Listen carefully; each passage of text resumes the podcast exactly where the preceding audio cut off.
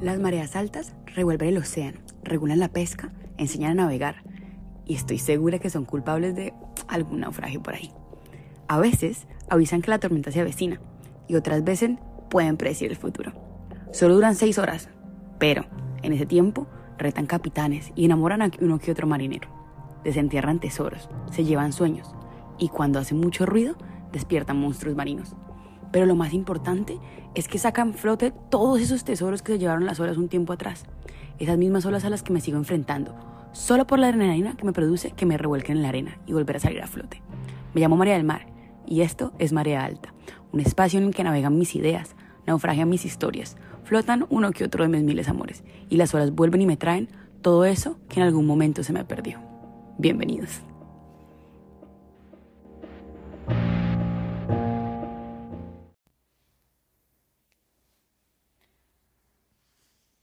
Cuando me senté a pensar las ideas del podcast, vinieron a mi cabeza muchas, muchas ideas y en el papel quedaron plasmadas un millón. Fue un frenesí de escritor maravilloso y bastante, bastante, bastante productivo para este podcast. De todo lo que salió, realmente nada me parecía que tuviese la potencia suficiente y necesaria para hacer el primer capítulo, ¿saben? No había nada que yo dijera, esta soy yo, esto es lo que yo quiero mostrar con mi podcast.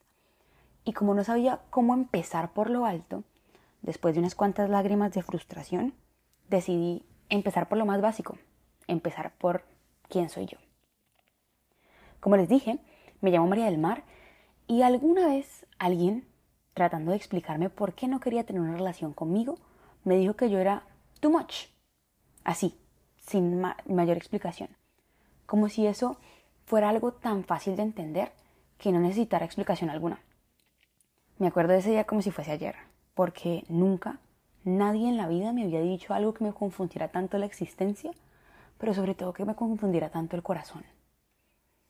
No entendí si me lo dijo como un cumplido, no entendí si era algo malo, si era algo que yo tenía que mejorar.